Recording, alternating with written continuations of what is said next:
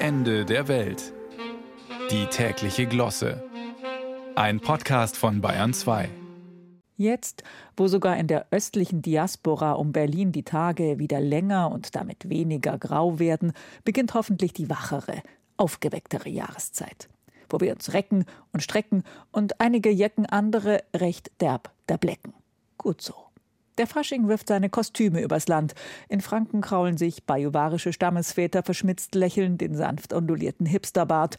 Im Rheinland wird die Nacht zum Tag und wieder zur Nacht. Nur im protestantischen Preußen, das gerade die Geburt einer neuen Protestpartei AK CDU erleben durfte, bleibt man nüchtern. Die Berliner und Berlinerinnen gehen halt zum Lachen lieber in den Keller, auch wenn der feucht und noch aus Weltkriegszeiten ist. Man hat dort eben nicht viel zu lachen und in den irren Zeitenwendezeiten noch weniger. Ach ja, der Osten der Republik ist schon ein besonderes Pflaster. In Sachsen-Anhalt haben sie sich eine Zeit lang Land der Frühaufsteher genannt. Autobahnreisende erinnern sich sicher an die Schilder jenseits des Standstreifens.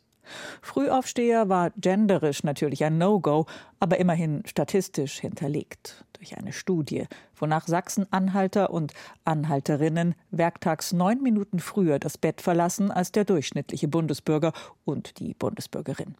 Das Hellwache war im Übrigen der reinen Not geschuldet. Der Jobmangel in Sachsen-Anhalt bedingte einfach eine längere Anreise zum Arbeitsort. Jetzt in Post-Corona-Zeiten, in denen Menschen ja gerne im Homeoffice Dienst tun, statt die Straßen durch Pendeln zu verstopfen, würde der Slogan so vermutlich nicht mehr greifen. Oder aber findige Werber benennen Sachsen-Anhalt um ins Land der Ausgeschlafenen. Das, wer schläft, nicht sündigt, ist allgemein bekannt.